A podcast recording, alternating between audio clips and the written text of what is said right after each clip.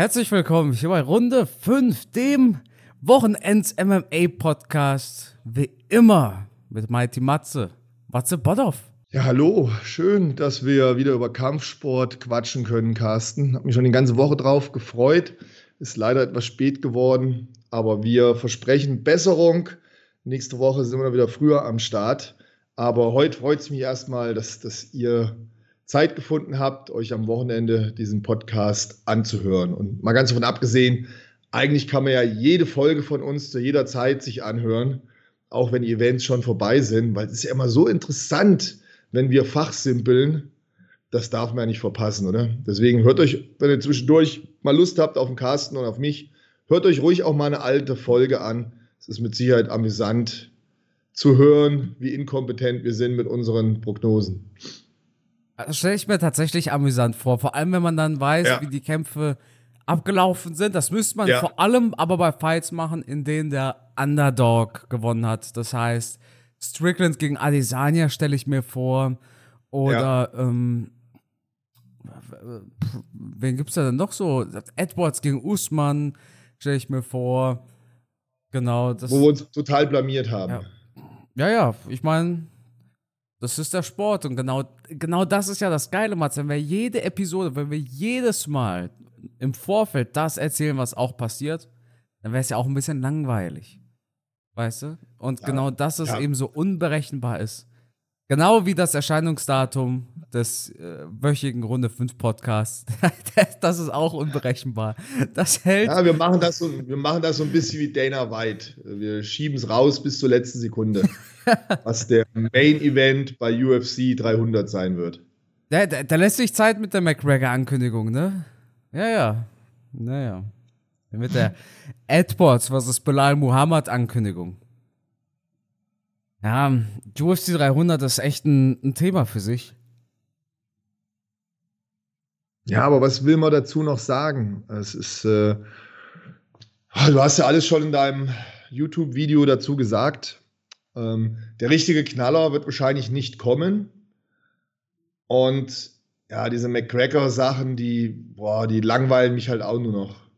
Ich meine, wir werden mit McGregor bald kämpfen sehen im März aber nur in dem Film Roadhouse. Und ansonsten, ja, diese ganzen Ankündigungen und Machen, also ich reagiere da schon gar nicht mehr drauf. Sag mal, Matze, dieser Roadhouse-Film mit Patrick Swayze, das war ja also der originale Roadhouse mit Patrick Swayze. Hast du den gesehen? Da war ich sogar im Kino. Echt? Kultfilm. Ja, ja, ich mag den Film. Ich finde den toll, den Film. Ich mag auch Patrick Swayze. Ja, ich habe dir seinen, seinen Tanzfilm musste ich mir letztens angucken. Dirty Dancing, glaube ich, war das. Schmutziges Tanzen. War, war, ja, es, war, es war aber voll der schöne Film eigentlich.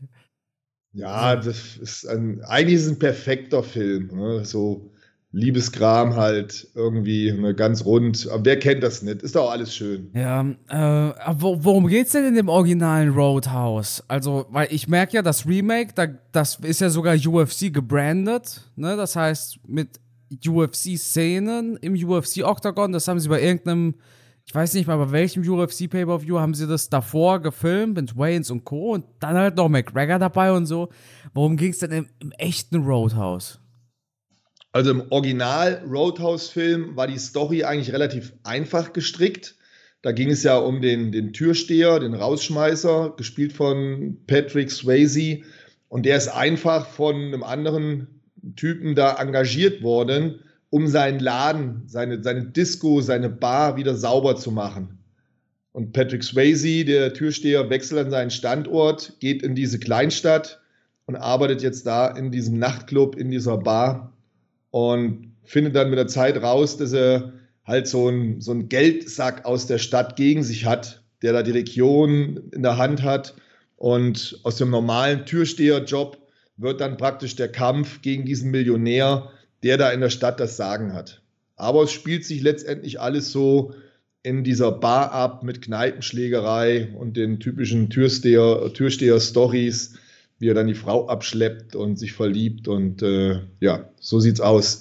Und wenn ich das richtig gesehen habe, bei der Neuverfilmung von Roadhouse ähm, ist wohl der Hauptdarsteller kein, kein Türsteher, sondern ein UFC-Fighter. und wird dann praktisch zum Rausschmeißer, Türsteher. Irgendwie so ist es da verstrickt, aber genau weiß ich es nicht. Ich habe äh, nur eine ganz kurze Vorschau gesehen. Ja, so wie ich den Trailer interpretiert habe, die zeigen ja diese UFC-Szenen ganz zum Schluss.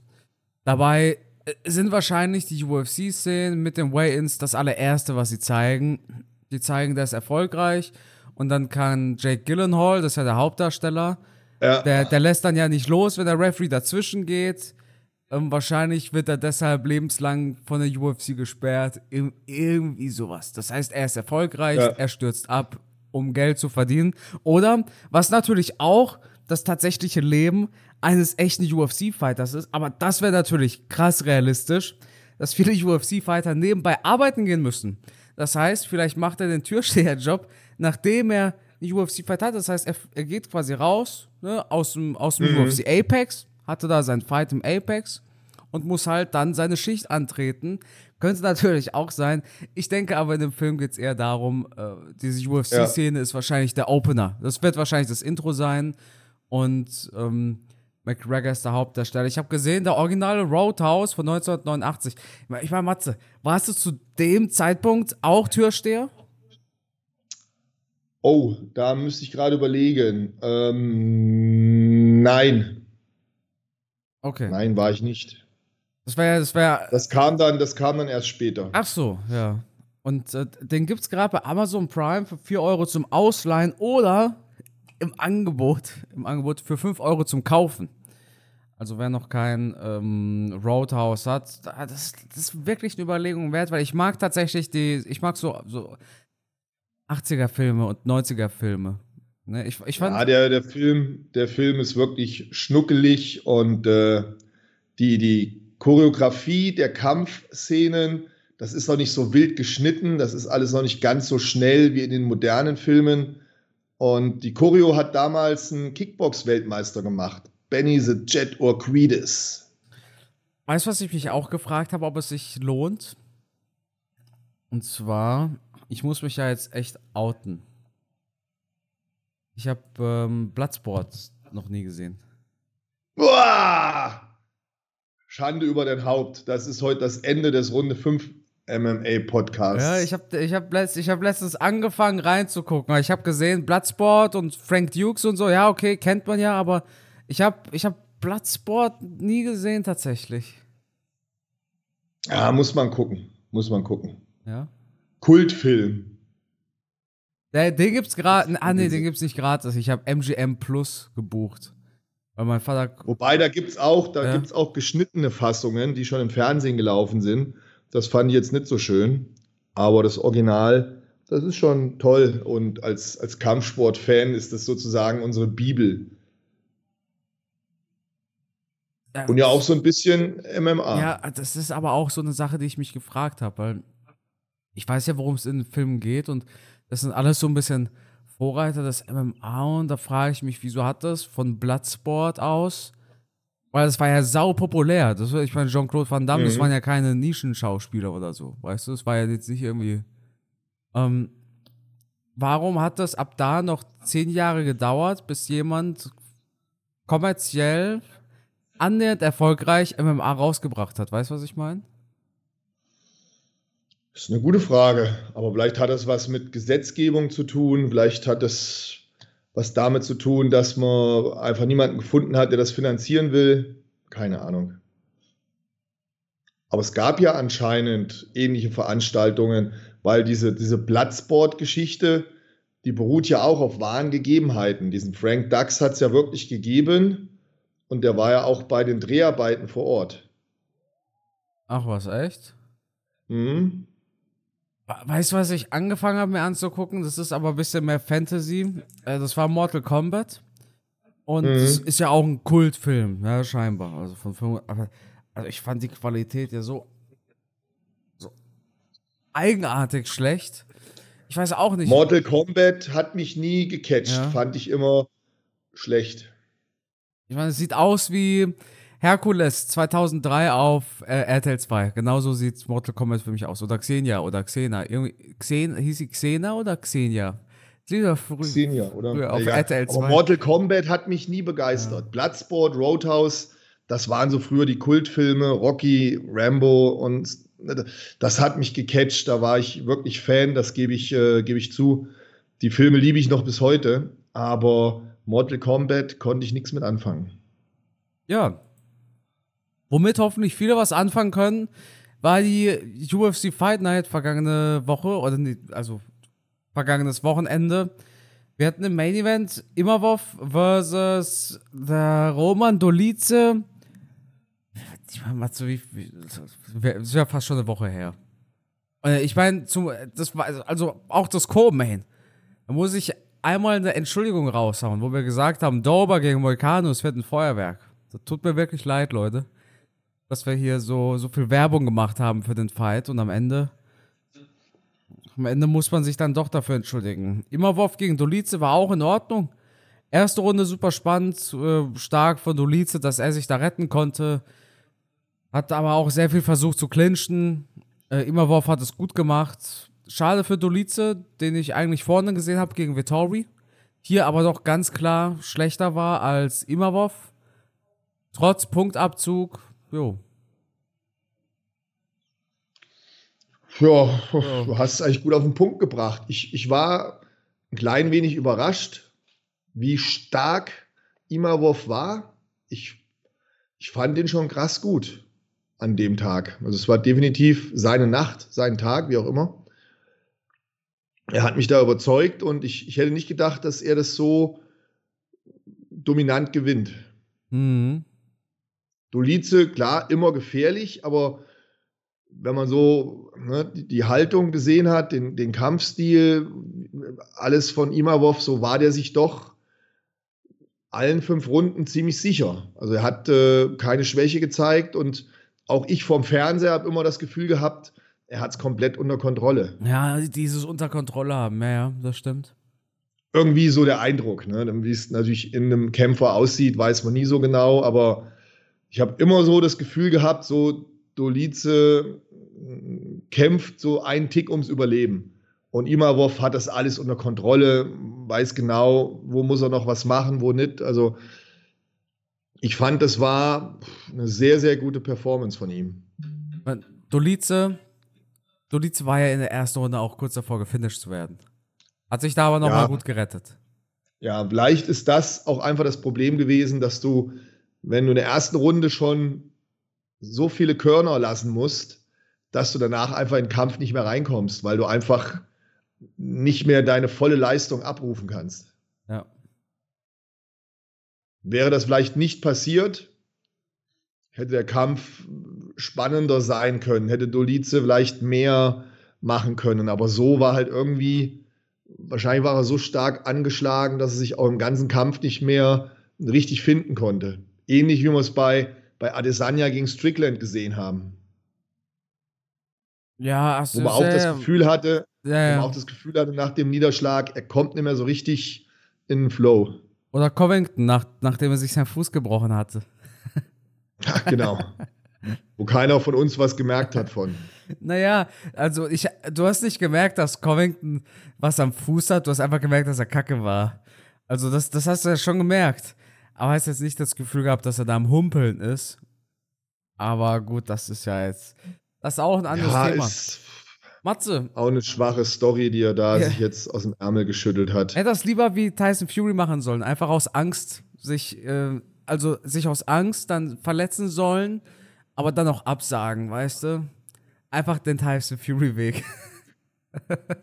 Nein, Nein, nein, nein. Also erstens mal, um das nochmal aufzugreifen. Max, ich habe doch noch einen Witz gemacht. Ja, ja, ging es mir ja darum, den, den Podcast etwas interessanter zu gestalten, weil wir nicht so viele spannende Themen hatten. Und zum Zweiten, ähm, dass natürlich ein Tyson Fury Angst hat oder so, das, das wird nicht der Fall sein. Aber manchmal würde es mich doch interessieren, nur um es jetzt nochmal allgemeiner zu fassen, mit wie viel Taktiken da gearbeitet wird, wie viel jetzt wirklich ehrlich ist und wie viel halt, ähm, ja, Erfindungsreichtum ist. Ne? So, so wie jetzt wie bei, bei Colby Covington, der jetzt dann mit der Geschichte kommt, der Fuß war gebrochen. Ähm, ja, ich, ich nehme ihm durchaus ab, dass der Fuß gebrochen war. Ich glaube aber nicht, dass er das selber im Kampf gemerkt hat.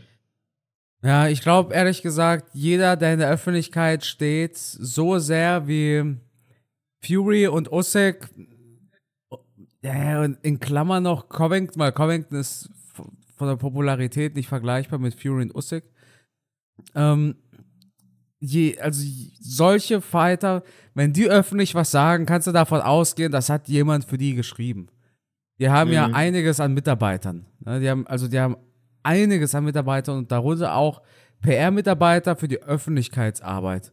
Und wenn McGregor irgendwie ein Statement rausgibt oder irgendwas postet, außer betrunkene Tweets nachts um fünf, ja, dann kannst du dir sicher sein, dass es, das sind nicht seine Worte, nur weil er sie sagt, sondern von einem PR-Mitarbeiter. Und naja, ich glaube, da ist, also da ist, ich glaube, da ganz oben spielt auch sehr viel Politik mit. Und ja. ich war aber überrascht, wie schnell sie das Ersatzdatum gefunden haben. 18. Mai kommt jetzt der Fight. Ich habe eigentlich gedacht, wir warten hier bis Oktober. Mhm. Ne? Ja, auf, auf, auf alle Fälle spannend und wir müssen uns natürlich immer wieder vor Augen halten, dass das, das vergisst man immer so ein klein bisschen. Man denkt immer so, ach Gott, die machen halt einen Boxkampf. Aber da, da, da steht ja eine, eine komplette Wirtschaft dahinter. Ey, ich hab um wie viele Millionen es da geht, unvorstellbar, was da für Summen bewegt werden. Ähm, da möchte ich nicht wissen, was hinter den Kulissen alles so los ist. Da würde ich wieder mal sehr, sehr gerne, wie auch bei Dana White, Mäuschen spielen. Ich habe hier irgendwo einen Tweet gelesen. Ich bin mir aber nicht sicher, wo. Ach so, Devin Haney sagt dir was, ne? Mhm. Der boxt gegen Ryan Garcia bald. Ja, ja. Äh, ich habe hier irgendwo ein Tweet, ich weiß nicht, ob es stimmt, aber hier stand, dass Fury 70 Millionen bekommen soll für seinen Boxkampf gegen Usyk. Ja, das ist ja un unvorstellbar. 70 Millionen, alter Schwede, so viel verdienen wir nicht unser ganzes Leben. Der macht das in einer Nacht. Das ist verrückt. Das ist wirklich verrückt. Für eine ja, es Nacht, gibt große, Es gibt große Firmen, es gibt große Firmen, die mehrere Angestellte haben, die nie solche Summen verdienen werden. Also es ist, wie gesagt, es, es, es ist eine unvorstellbare Menge Geld, die, ja, unvorstellbar. Das, das sprengt eigentlich unseren geistigen Rahmen. 70 Millionen, was da dranhängt. Also, also ich weiß natürlich nicht, ob das legitim war oder nicht, aber ich, ja, ich würde ja, aber dann lass es 20 sein oder 30. Ja, ne? ja. Und genauso wie du angesprochen hast in deinem ähm, YouTube-Video bezüglich Dana White und McGregor-Fights, äh, ich, ich, ich weiß nicht, was ich da glauben soll. Aber und hast gesagt, ich kann mir gut vorstellen, dass die UFC dafür verantwortlich ist, dass McGregor nicht kämpft. Ja. Ich, ich glaube das nicht, Carsten. Warum, was hätten die für einen Grund? Die müssen doch eigentlich froh sein, dass der so schnell wie möglich wieder kämpft, solange er noch jung genug ist, damit man noch ein paar Kämpfe mit ihm machen kann. Also ich, ich weiß nicht, wer da ein Interesse haben könnte, die Geschichte auszubremsen, sodass ich am Ende dann doch wieder zu dem Punkt komme, dass es an Connor liegt, dass er dann doch immer wieder den Termin verschiebt, weil er nicht so richtig in sein Trainingscamp reingefunden ja, hat. Ja, ich kann es ich kann's mir aber tatsächlich schon vorstellen. Stell dir vor, das ist McGregors letzter Fight auf dem Vertrag. Und McGregor hat klar gemacht, danach ist er weg. Danach boxt er in Saudi-Arabien. Ah, mal als Beispiel. Äh, gegen Manny Pacquiao oder gegen wen auch immer. Hauptsache Saudi-Arabien. Die, die, die Saudis, die wollen McGregor. Die Saudis sind einfach, diese, das finde ich so geil, die sind einfach genauso Casual-Fans wie wir. Die haben jetzt bei diesem Riyadh Fußball Cup, da wo Cristiano Ronaldo spielt, bei seinem Verein, weißt du, wer den Pokal präsentiert hat? Mhm. Der Undertaker. Ja. Der Undertaker kam mit seiner Musik und seinem Outfit, ne, seinem langen Ledermantel und Hut und so das raus. Gibt's doch nicht. Die sind einfach Riesenfans vom Undertaker, die Saudis. Und die bezahlen dann auch gutes Geld dafür. Also, die Saudis sind so wie, also ich glaube, wenn ich stinkreich wäre, ich würde genau sowas machen. Ich würde einen Wettbewerb veranstalten mit Ronaldo als Spieler, mit, mit Ronaldo als Spieler und ähm, der Undertaker kommt da in seinem in seinem Outfit und präsentiert den Pokal. Ja, kurios. Und, naja, und die wollen auf jeden Fall McGregor kämpfen sehen. Und wenn McGregor so dumm war und Dana gesagt hat, Dana, lass uns den Chandler-Fight machen, danach bin ich in Saudi-Arabien und box gegen Manny Pacquiao. Ich glaube, Dana ist ein Businessman, der hat keine Freunde. In, in diesem Business hat er keine Freunde. Und McGregor ist auch nicht sein Freund. McGregor hat ihm sehr viel Geld gebracht, aber sobald McGregor ihm kein Geld mehr bringt, dann ist McGregor ihm scheißegal. Einfach, denke ich. Und wenn es heißt, der letzte Fight von dir findet statt, dann wartet die UFC auf den bestmöglichen Zeitpunkt quasi. Plus, sie wollen dich irgendwie verheizen. Wenn die den jetzt noch zwei Jahre warten lassen, äh, soll McGregor mit 40 gegen einen dann 55-jährigen Pacquiao boxen oder was? Also, ich glaube, ich glaube, irgendwie so eine Politik ist das. Ich glaube, McGregor will zu den Saudis. Und die UFC halten ihn in seinem Vertrag fest. Das ist nur eine reine Mut, das ist nur eine Mutmaßung. Ich habe gar keine Ahnung, was dran ist und was nicht. Das ist nur eine Vermutung. Aber da wird es um ein bisschen mehr gehen, weil McGregor mehr als einmal klar gemacht hat, dass er kämpfen will. Und das, das ist ja die Sache. McGregor war, war in der Vergangenheit nie einer, der in der Hinsicht gelogen hat. Der ist zwar hundertmal zurückgetreten, aber in der Hinsicht, dass er kämpfen will, hat er nicht gelogen. Spätestens nach dem Mayweather-Fight hat er nie wieder kämpfen müssen. Er hat gegen Khabib gekämpft, wollte sein Rematch, hat er nicht bekommen. Aber der hätte ihn angenommen zu 100%. Also McGregor. Kämpft zweimal gegen Poirier, nachdem er beim ersten Mal ausgenockt worden ist, wollte er einen zweiten Fight. Also Conor geht es schon lange nicht mehr ums Geld. Das ist irgendwas in seinem Kopf, das ist... Ich, dem geht es ein bisschen um Genugtuung, glaube ich. Und wenn der sagt, er will kämpfen, dann glaube ich es ihm auch, weil er labert viel Scheiße, aber in der Hinsicht muss ich tatsächlich für McGregor eine Lanze brechen. Also in der Hinsicht mhm. habe ich schon das Gefühl, dass der. Aber ein Punkt, ja, man denkt oft, dass, dass Sportler, die reich sind, es nicht fürs Geld machen. Aber wenn du dann doch mal so hinter die Kulissen schaust, dir die eine oder andere Dokumentation von unterschiedlichen Sportlern anschaust, also das sind alles Vollblutsportler, das auf jeden Fall. Aber die Geldkomponente spielt immer so ein bisschen mit rein, weil die natürlich auch einen gewissen Lebensstandard haben, der unheimlich teuer ist und den sie natürlich auch haben und behalten wollen. Und dann fließt halt doch immer wieder diese Geldkomponente rein, wo du dann sagst, äh, für die Summe mache ich es dann doch, weil dann habe ich wieder diese und diese Möglichkeiten.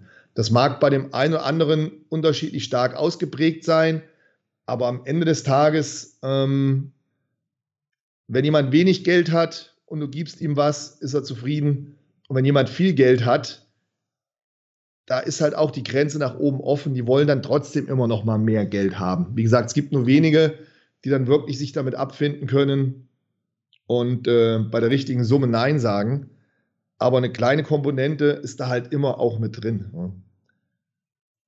Das stimmt. Wir wissen es nicht, wir können es auch wieder nur vermuten, wa? Leider nein. Und da kommen wir dann wieder zu dem Punkt, wo ich sage, ne, einen Tag mal Mäuschen spielen oder wirklich mal ein privates Date mit Dana White. da hätte ich schon Bock ein drauf. Date. Oh. Ein Date, so ein Candlelight-Dinner mit Dana White. Ich glaube, Dana kriegst du eher dazu, wenn du einen Candlelight Blackjack-Tisch aufsetzt. Candlelight Candlelight Dinner mit Dana White und Matze. Und Dana White müsste so eine rote Nase aufsetzen. Und immer wenn er lügt, leuchtet diese rote Nase.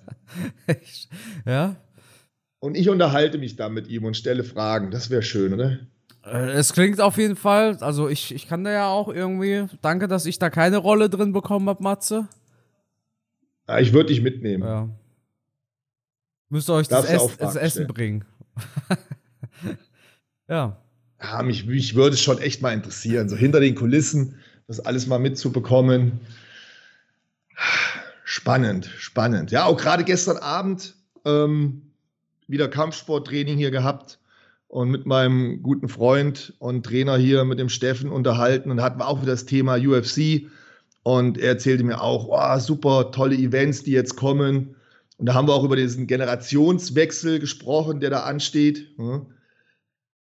Ähm, es ist spannend, das alles mit zu beobachten, was da passiert. Und da würde ich natürlich auch gerne mal hinter die Kulissen schauen, was da in den Köpfen der UFC-Macher vorgeht. Aber wird auf alle Fälle spannend die nächsten Wochen. Jo. Und mit Generationswechsel meine ich halt diese vielen Kämpfe, wo, wo Jung gegen Alt kämpft, in Anführungsstrichen wo die etablierten Kämpfer gegen die, die anstrebenden, aufkommenden Rookies kämpfen müssen. Da sind ja einige dabei, die nach hinten kämpfen müssen, wie Dustin Poirier, wie äh, Charles Oliveira, wie ähm, hat, Alexander Wolkanowski. Also spannend, ganz, ganz spannend, was da passiert. Und ich bin jetzt schon angefixt zu sehen, wer setzt sich da durch. Und genau das Thema hatten wir gestern Abend. Setzen sich die alten, erfahrenen durch oder wird es da eine Ablösung geben durch diese Jungen, die da jetzt herankommen? Ähm, weil auch das Thema war gestern Abend Bestandteil unserer Unterhaltung. Die, die jetzt danach kommen, das sind ja alles Fighter, die nirgendwo eine Schwäche haben, oder? Die, haben aber auch keine Wahl. Nein, natürlich ja. nicht. Also dem. Aber ja. das, ja, zum Beispiel Topuria gegen Wolkanowski. Ich sehe da keine Schwäche bei Topuria. Irgendwie überall stark. Dann äh, Oliveira gegen, ähm, helf mir mit dem Namen, Zarukian. Jo. Siehst du da eine Schwäche bei dem Mann, bei Zarukian? Ich sehe da, die sind so komplett, ne, die wachsen mit allem, mit allem auf, mit Ringen, mit BJJ, mit Kickboxen. Mhm. Ähm, ja, aber eine Sache haben sie auch alle gleich. Die haben alle noch nie gegen Top 5 Gegner gekämpft. Absolut. Das macht es ja jetzt weißt so spannend. Wer kann sich durchsetzen? Haben die wirklich diese Qualität, wie es ein Dustin hat, ein Oliveira? Oder sind sie vielleicht doch nicht so gut, wie wir das erwarten? Also ich bin da wahnsinnig drauf gespannt zu sehen, was sich da durchsetzt. Die alte Riege in Anführungsstrichen oder diese neuen, die vielleicht noch nicht mal die, die meisten so richtig auf dem Schirm haben, außer die Leute, die halt immer unseren Podcast hören. Mhm. Wird spannend, Deshalb, wird ja. spannend die nächsten Wochen. Ja, wobei das auch eine Sache ist, die passiert ja schon seit, eigentlich seitdem, seitdem es den Sport gibt, weißt du? Ja, vom Grundprinzip her schon, aber, aber der Sport hat sich jetzt sehr rasant weiterentwickelt. Also jetzt, jetzt brauchst du mehr denn je überall gut sein als so ein, so ein Cron Gracie, der letztes Jahr oder wann es war in der UFC gekämpft hat und nur auf dem Boden ja. lag. Sowas geht ja, heutzutage nicht durch. mehr. Ja, ja. Das ist durch. Und ich glaube, wir warten alle darauf, dass so ein neuer Superstar geboren wird, oder? Ja. Es fehlt, glaube ich, so ein, so ein John Jones, so ein Anderson Silva, so ein GSP, so ein McGregor, das, den, den haben wir im Moment noch nicht gefunden, oder? Ja. Nee, den haben wir, also es hätte, es hätte, es hätte ähm, Hamzat sein können, aber auch da hat es die UFC dann irgendwie vergeigt. Wird zu viel ausgebremst, oder? Ja. Weil im Oktober ist dann wieder Abu Dhabi und ach, ist nicht gut. Ja, ich hätte da auch gerne mehr Action von ihm gesehen. Ja. Gut. Matze, wir haben jetzt kommendes Wochenende, also heute, wir haben heute die nächste UFC Fight Night. Ganz spannend dort ist Ihor Portiera. Ich kann es nicht lassen. Ich muss wieder sein Fortnite-Tanz ansprechen, als er letztes Jahr gegen Shogun Rua gekämpft hat und danach seinen Fortnite-Dance da abgeliefert hat. Runde 5 also Runde 5 Zuhörer werden wissen, ah, der, weil das ist jetzt das vierte Mal, dass ich diesen Fortnite Dance erwähne. Es ist einfach Fortnite Dance Ihor Portiera auf der Maincard.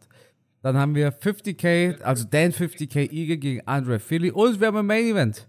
Hermannsson gegen Joe Pfeiffer. Naja, ist okay, oder? Ist okay.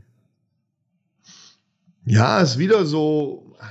Hermannsson, korrigiere mich, wenn ich lüge, aber das ist jetzt auch so, so eine Art Gatekeeper geworden für mich. Also einer, wo wir wissen, der kommt nicht mehr nach vorne. Jo. und der jetzt so die Grenze zieht zwischen denen, die nach vorne wollen. Ja, das ist witzig, weil ich lese dir mal vor, gegen wen er gewonnen hat und gegen wen er verloren hat, ja? Das wechselt sich ja immer ab, ne? Ja, ja, aber das ist, also das ist der Inbegriff von Gatekeeper. Und zwar hat er gewonnen gegen Kevin Gastelum, Edmund Shabazian und Chris Curtis. Mhm. Edmund Shabazian war ja auch so einer, wo du gesagt hast, boah, der, das, das der trainiert mit Ronda Rousey und so, ne? Ja. Und jetzt siehst du, dass er ein Gatekeeper ist, denn verloren hat er gegen Jared Cannonier, Marvin Vittori, Roman Dolice und Sean Strickland. Das heißt, Hermannsson ist wirklich so der, der entscheidet, wer, wer gehört zu den Top-Jungs. Ja, ja, ja. Oder wer darf dazugehören und wer nicht. Und ich finde das, ich finde das irgendwie krass, weil, also, die Siege und die Niederlagen, die sind ja vom, vom Level ganz klar. Gewinnt gegen mhm. Shabazian und gegen Gastelum, aber verliert gegen Strickland und Cannonier. Das heißt, er verliert wirklich nur gegen die Besten seiner Gewichtsklasse. Ja, und Dana White hält halt viel von Joe Pfeiffer, weil er einen härteren Wumms hat angeblich als Francis Ngannou. Und äh, ja, also, ist ein guter Fight, aber ich, ich habe Joe Pfeiffer jetzt nicht allzu häufig kämpfen sehen, muss ich, muss ich ehrlich gestehen. Also da, ich, ich, weiß, ich weiß mehr von den verliebten Aussagen von Dana gegenüber Joe als von Joe seinen tatsächlichen Fights. Jetzt mal abgesehen davon, jetzt mal abgesehen davon, dass ähm, dass den Stolzfuß gegen Pfeiffer gewonnen hat, aber das wäre auch schon ein bisschen. Ja, da habe ich damals, das habe ich damals gesehen, aber gut, ja, war ein bisschen unglücklich für Pfeiffer. Pfeiffer, für die Pfeife. Pfeife. Pfeiffer, Pfeiffer, Pfeiffer. Ja, aber ich bin bei dir. Ich habe den, ich bin ganz ehrlich, ich habe den auch nicht zu 100% auf dem Schirm gehabt. Und das ist vielleicht auch so eine Sache, für, für so ein Main-Event in so einem UFC Apex gut ist. Weil jetzt werden wir natürlich noch mal viel deutlicher aufmerksam gemacht auf diesen Fighter und vielleicht beginnt danach ja seine Star-Karriere. Denn ansonsten sieht man die ja selten ähm, in einem Main-Event. Also der würde ja keine Chance kriegen auf ein Main-Event, wenn es jetzt nicht Apex wäre. Ja, die UFC müsste ja Tickets verkaufen. Und da ist halt eine gute Möglichkeit für die UFC auf einen Kämpfer, der noch nicht die Popularität hat, so wie man es jetzt bei uns beiden ja raushört, den zu pushen und nach vorne zu bringen. Ja. Und wir haben ja ein paar ganz interessante Fights auf dieser Karte. Michael Johnson zum Beispiel, ähm, über den könnte man auch Bücher schreiben. Ganz interessanter Fighter, der sich unheimlich viele Schlachten geliefert hat. Ähm, dann hier dieser Gregory Rodriguez ist dabei, auch interessanter Typ. Ja. Ähm, André Philly und Dan Eagle mit Sicherheit auch nicht schlecht. Und welcher Kampf mich noch interessiert, aber da, das, das wird die meisten wahrscheinlich nicht so vom Hocker reißen, das ist dieser ähm, BJJ-König hier, dieser Rodolfo Vieira. Hat er nicht auch gegen äh, Stolzfuß gekämpft? Boah, ja, stimmt. Stimmt, da hat Stolzfuß verloren. Ja. Und da kann ich den. Aber der ist halt so eine, so eine Submission-Maschine und der kämpft ja gegen diesen armen Petrosian. Und der Petrosian ist, glaube ich, ein super Kickboxer. Ja, das kann gut sein. Der kommt, glaube ich, aus dem Kickboxen. Ich habe das irgendwie so in Erinnerung. Und da interessiert mich natürlich jetzt, ja, mal gucken, welcher Stil sich durchsetzt. BJJ oder in dem Fall das Kickboxen. Das ist für mich ein interessanter Kampf. Für die meisten Zuhörer jetzt, die werden sagen, boah, was erzählt er uns da? Interessiert keine Sau. Aber ich gucke da halt hin, weil ich es halt von der Konstellation her, dieser BJJ-Champion gegen den Kickboxer, wie das ausgeht. Da freue ich mich drauf. Gut. Matze, dann ja. freuen wir uns auf heute Nacht. Und Gerne. wir hören uns am Dienstag wieder. Dienstag auf Mittwoch, wahrscheinlich irgendwann Dienstag auf Mittwoch Nacht. Kommt die neue. Ja, und, und, oh, ja. Und am Dienstag wissen wir vielleicht, wie der Main Event bei 300 aussieht. Das wäre schön. Weil ja die Gerüchteküche brodelt, dass das Dana White beim Super Bowl bekannt gibt. Ja. Woher habe ich das eigentlich? Habe ich das auch aus deinem Video? Ja. Ich habe da aber ganz neutral drüber gesprochen. Ich habe gesagt, das wird sich nur für einen McGregor-Fight lohnen. Weißt du? Also ich denke, wenn es passiert, Dana meinte, er ist dort, um was abzudrehen, auf jeden Fall.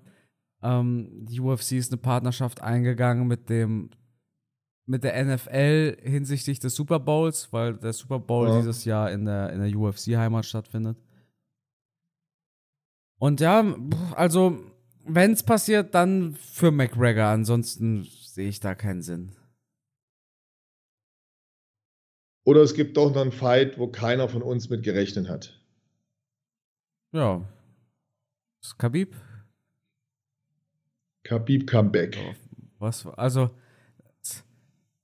alles andere ist, lohnt sich ja nicht. Also, alles andere wäre ja, also, selbst Aspinall gegen Pereira, das wäre ja so absolut, fürs, fürs Super Bowl-Publikum wäre das absolut irrelevant. Total. Der Super Bowl, ja, aber ich, Super Bowl Publikum denkt sich, ja, wer ist ein Espinel? Jones ist doch der Champion im Heavyweight. Was mit Jones? Wo ist Jones? Warum nicht Jones?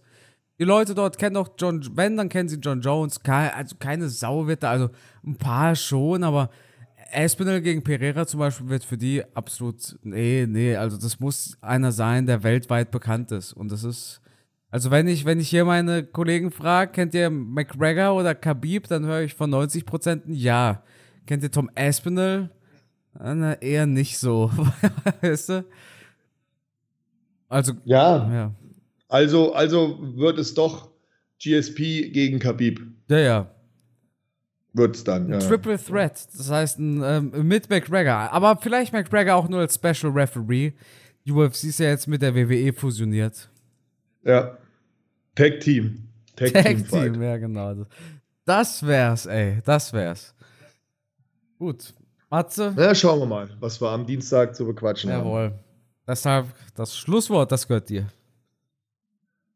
Ja, kurz und knackig. Vielen Dank fürs Zuhören. Sorry, dass es diese Woche ein bisschen spät geworden ist. Wir geloben Besserung.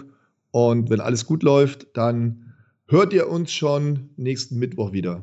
Also wir werden Dienstag versuchen aufzunehmen und dann Mittwoch sind wir schon online.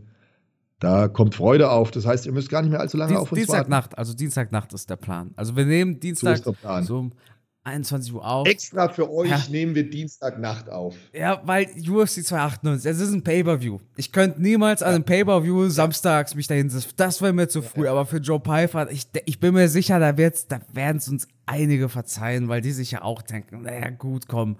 Aber aber bei einem Pay-Per-View, da müssen wir abliefern, da pünktlich. Da müssen wir unbedingt abliefern. Deswegen ähm, hier schon mal die Nachricht an meine Frau. Du Schatz, Dienstagnacht.